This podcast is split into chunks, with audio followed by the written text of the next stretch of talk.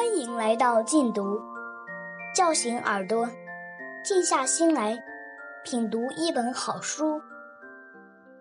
殊途同归出品。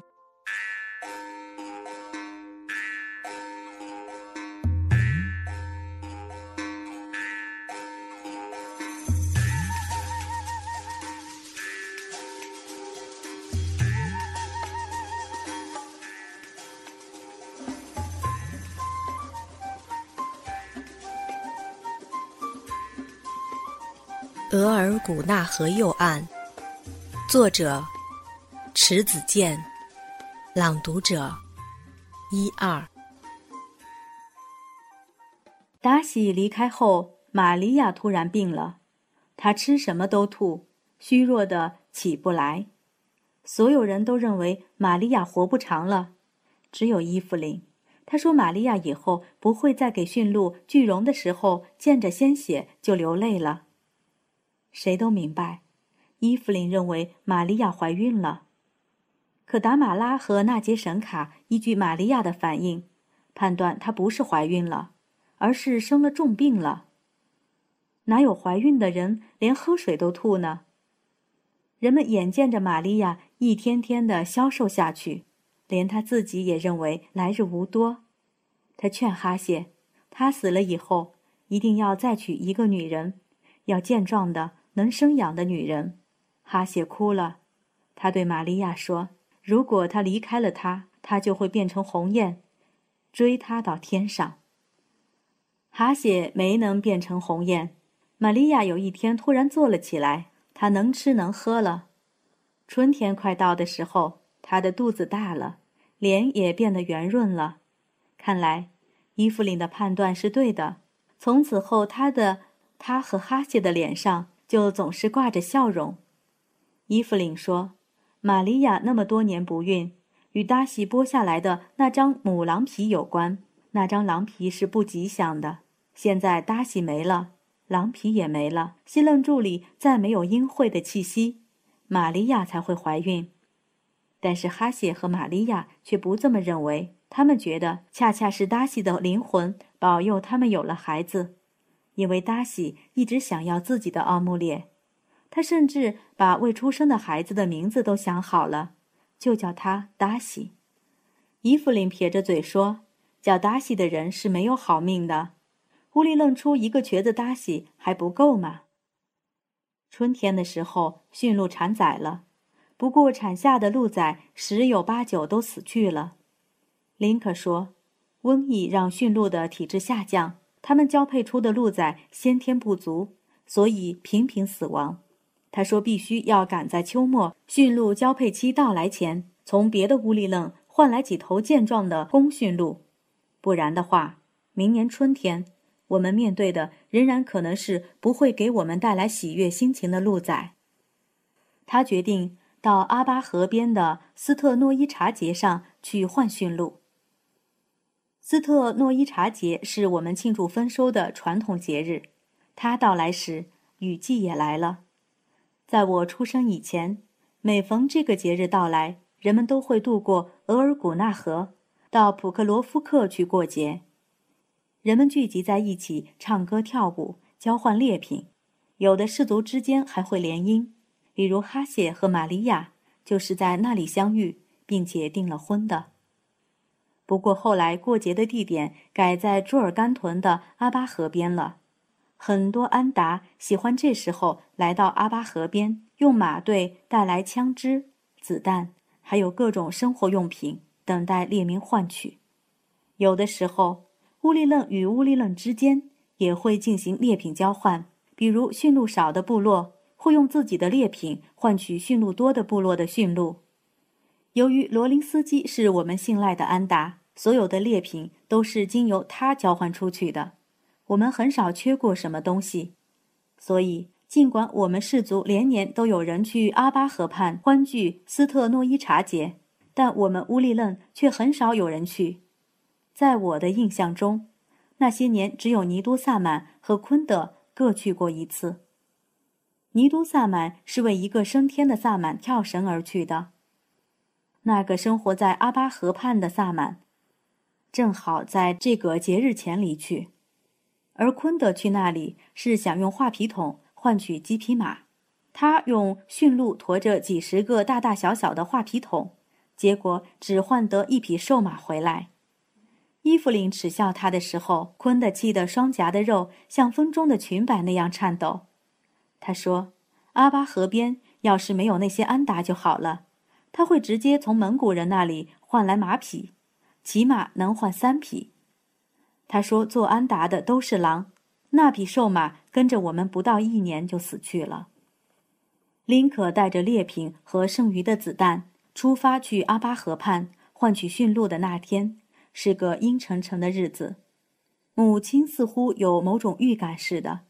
父亲临行的时候，他一遍遍地嘱咐着跟随着父亲的猎犬伊兰：“你一定要保护好林克呀，让他带着驯鹿好好回来呀。”伊兰跟惯了父亲，他很通人性。达马拉跟他说完，他就将两只前爪搭在母亲的腿上，顿了顿头。达马拉得到了承诺，脸色和悦了。他俯身摩挲着伊兰的脑门，那股温柔让伊兰十分心醉。他呜呜地叫着，把我和鲁尼都逗乐了。父亲对母亲说：“你放心吧，有你在，我的身体就是不想回来的话，我的心都不会答应的。”达马拉叫着：“林可，我不能光是要你的心，我还要你的身体呀！我的身体和心都会回来的。”父亲说：“雨季一到，森林中常常电闪雷鸣的。尼多萨满说，雷神共有两个，一公一母，掌管着人间的阴晴。在尼多萨满的神衣上，既有圆环铁片的太阳神和月牙形的月亮神，也有像树杈一样的雷神。他跳绳的时候，那些形形色色的铁片撞碰到一起，发出嚓嚓的响声。”我想，那一定是雷神在说话，因为太阳和月亮是不发音的。雷声响起的时候，我就觉得天在咳嗽。轻咳的时候下的是小雨，重咳的时候下的就是暴雨了。下小雨的时候，应该是母雷神出来了；下暴雨的时候出来的一定是公雷神。公雷神的威力很大。他有时会抛出一团一团的火球，劈断林中的大树，把他们打得浑身黝黑。所以打雷的时候，我们一般都在西楞柱里。如果是在外面，一定要选择靠近河流的平缓地带，避开大树。父亲离开营地不久，天变得更加阴沉了，深灰的浓云聚集在一起，空气很沉闷。林中的鸟低飞着。微风也变成了狂风，使树林发出哗哗的声响。母亲抬头看了一眼天，问我：“你说这雨能下下来吗？”我知道他担心路上的父亲，不希望下雨，就顺着他说：“我看这风会把云刮走的，雨不会下来的。”达马拉仿佛受到了安慰。他和颜悦色地去收那些阴干在西楞柱外面的柳蒿菜。在柳蒿生长的季节，我们一般会采集很多，晒上一些，冬季用它炖肉吃。就在母亲把柳蒿菜拿进西楞柱的时候，天空突然出现一个炸雷，轰隆一声，森林震颤了一下，亮了一下，雨点噼啪噼啪地落了下来。雨是从东南方向开始下的，一般来说，从这个方向来的雨都是暴雨。顷刻间，森林已是雨雾蒸腾，一派朦胧了。雷公大约觉得这雨还不够大，他又剧烈咳嗽了一声，咳嗽出一条条金蛇似的在天边舞动着的闪电。当他消失的时候，林间回荡着“哇，哇哇”的声音。雨大的就像丢了魂儿似的，四处飞舞。空中出现的不是丝丝串串的雨帘，而是一条条奔腾而下的河流了。母亲听着暴雨的声音，吓得一直大张着嘴。我想，他如果像那节神卡一样兴奋圣母的话，一定会在胸前一遍遍的画十字了。当闪电把人的脸也照亮的时候，我不仅看见了母亲那张惨白的脸，她眼底的惊恐也被照亮了。那是一种极度的惊恐，我一生都不会忘了那样的眼神。雨停了以后，母亲大张的嘴才合上，他看上去非常疲倦，好像在暴雨的时候，他变成了雷姆，跟着兴风作雨去了。他有气无力的问我：“你说你阿玛不会有事吧？”我说：“他凭什么有事？”不过是一场暴雨，他见得多了。母亲松弛了许多，她笑了笑，自我安慰道：“就是嘛，林可什么没有经历过。”雨后的天空出现了彩虹，先是一条很朦胧，跟着又出现了一条非常清晰，颜色也浓。第二条彩虹一现身。第一条彩虹的形态和颜色也跟着清晰和浓烈起来。两条彩虹弯弯的，非常鲜艳，就像山鸡翘着的两只五彩雨铃，要红有红，要黄有黄，要绿有绿，要紫有紫的。全乌里楞的人都出来看彩虹，大家都被它的美给迷住了。然而看着看着，有一条彩虹忽然淡了颜色，很快就消失了。另一条虽然形态还完整着，但它顷刻间变得陈旧了，那些鲜艳的色彩不见了，彩虹里仿佛飞进了灰尘，乌蒙蒙的。彩虹的变色使大家的脸色也变了，谁都知道那是不吉祥的兆头。母亲提前回到西楞住，等那条几乎变成黑色的彩虹消逝的时候，她才走了出来。他的脸上挂着泪珠，已经提前哭我的父亲了。傍晚的时候，伊兰回来了，他见着母亲，把前爪搭在他膝上，满眼是泪。他那哀怨的神情使母亲知道父亲不在了。他狠命地拍着伊兰的脑门，一遍遍地说：“伊兰，我是怎么跟你说的？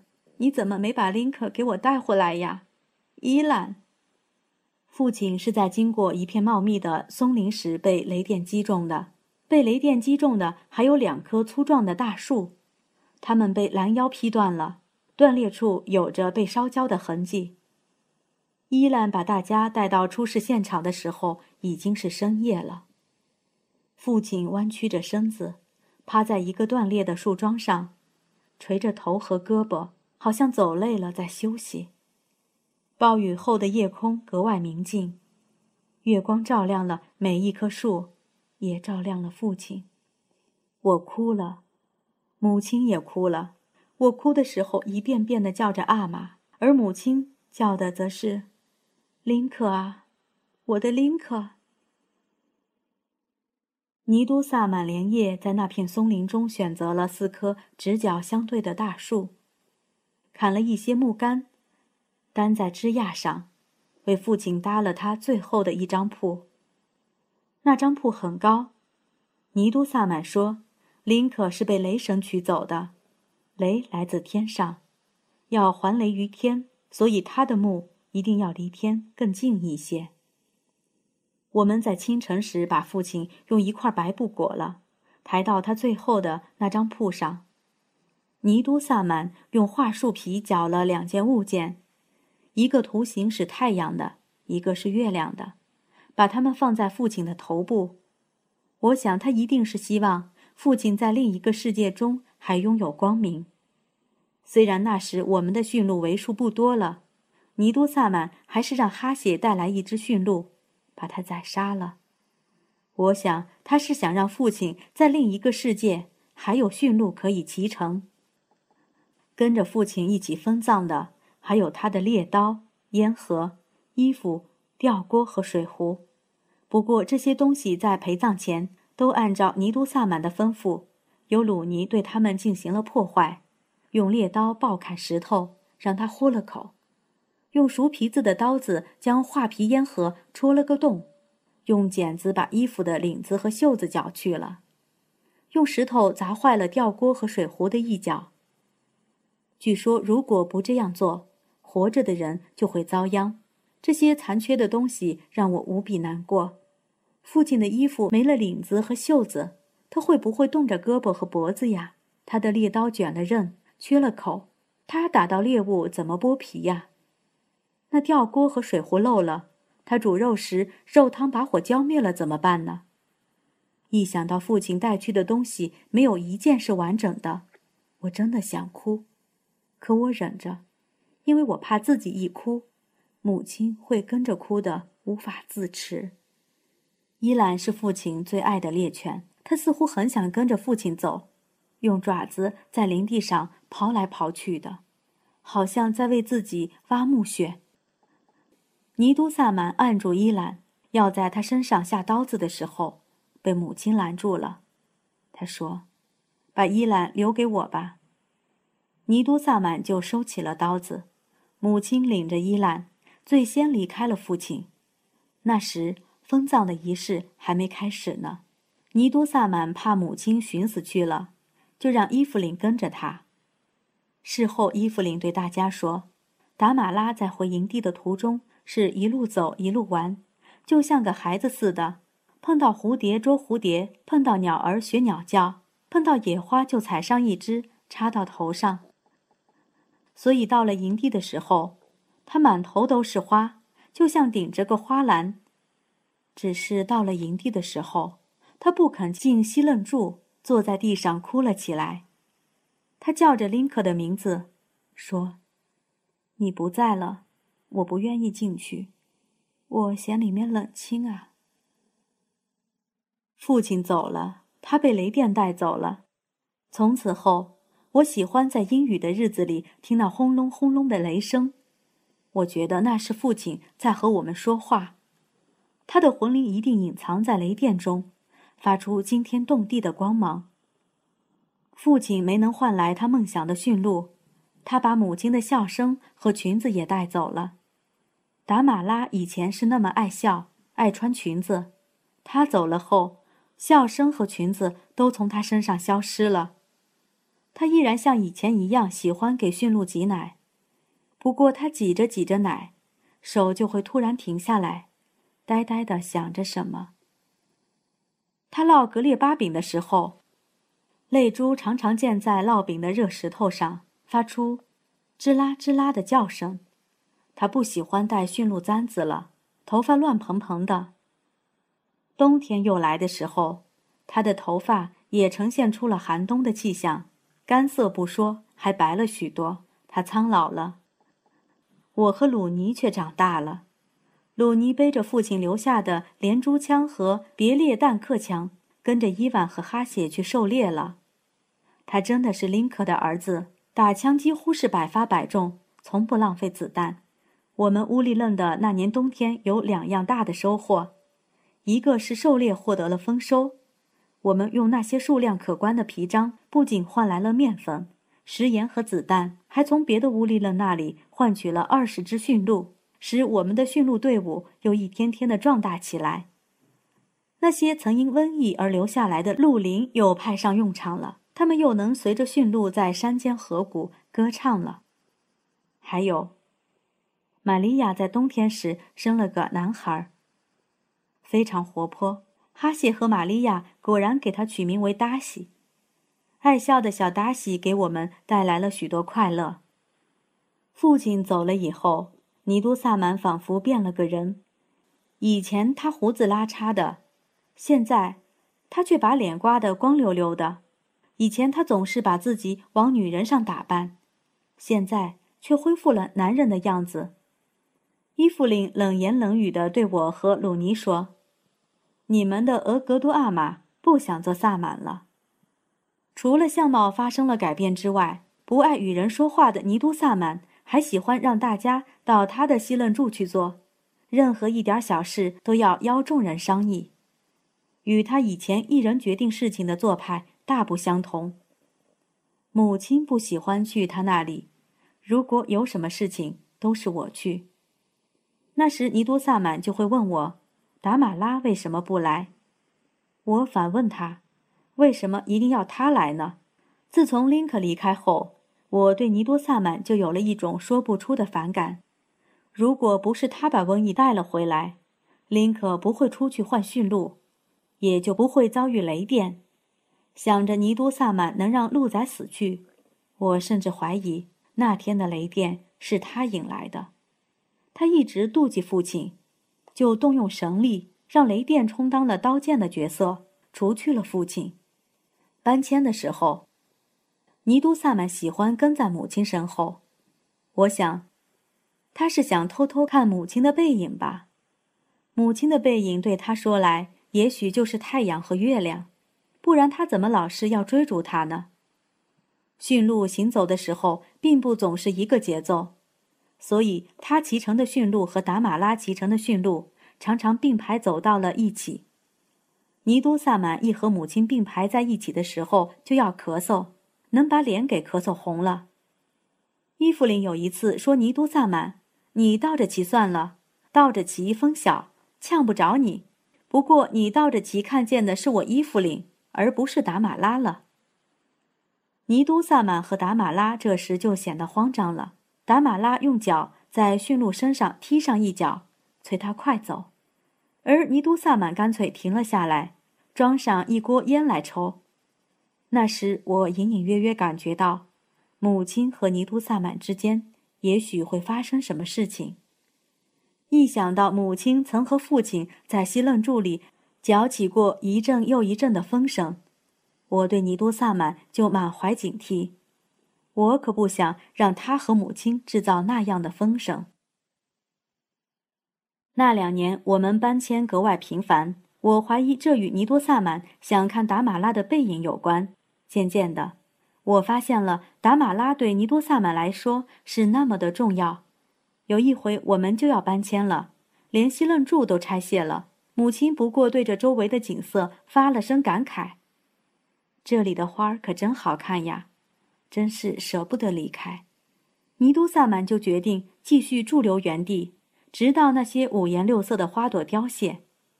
还有一回，我和母亲给驯鹿挤奶，他对我说：“他梦见了一只银簪子，那簪子上刻着很多花朵，漂亮极了。”我就问他有鹿骨簪子漂亮吗？他说那不知要漂亮多少倍呢。在一旁给驯鹿卸龙头的尼都萨满听到了我们的对话，就对达马拉说：“梦里见着的东西哪有不美的？”他虽然嘴上这么说，可罗林斯基再来我们营地的时候，他就让他换一只银簪子过来。我知道，尼都萨满是为了达马拉。可自从列娜死以后，罗林斯基从来不带女人用的东西给我们了，而且他每次来总是匆匆离去。罗林斯基温和地对尼都萨满说：“如果他想换银簪子，就找别的安达去。他现在不换女人的物件。”他的话激起了尼都萨满的愤怒，他蛮横地对罗林斯基说：“那你以后就不用来我们屋里愣了。”罗林斯基一点都没恼，他长吁一口说：“很好，很好。我现在来你们屋里愣，心里也难过。我的心不想来，可一想到你们需要换取东西，我们是老相识了，我的腿还是让我来了。从今以后我就不用来了，我的心也不会那么痛了。谁都明白，能让他心痛的是列娜。”就这样，一只无形的银簪子，把我们最信赖的安达从身边推开了。从那以后，图卢科夫走进了我们的生活。他也是个俄国安达，我们背地叫他达黑，就是鲶鱼的意思。因为他不仅嘴长得跟鲶鱼一样大，性情也与鲶鱼相似，非常狡猾，仿佛浑身都涂满了粘液。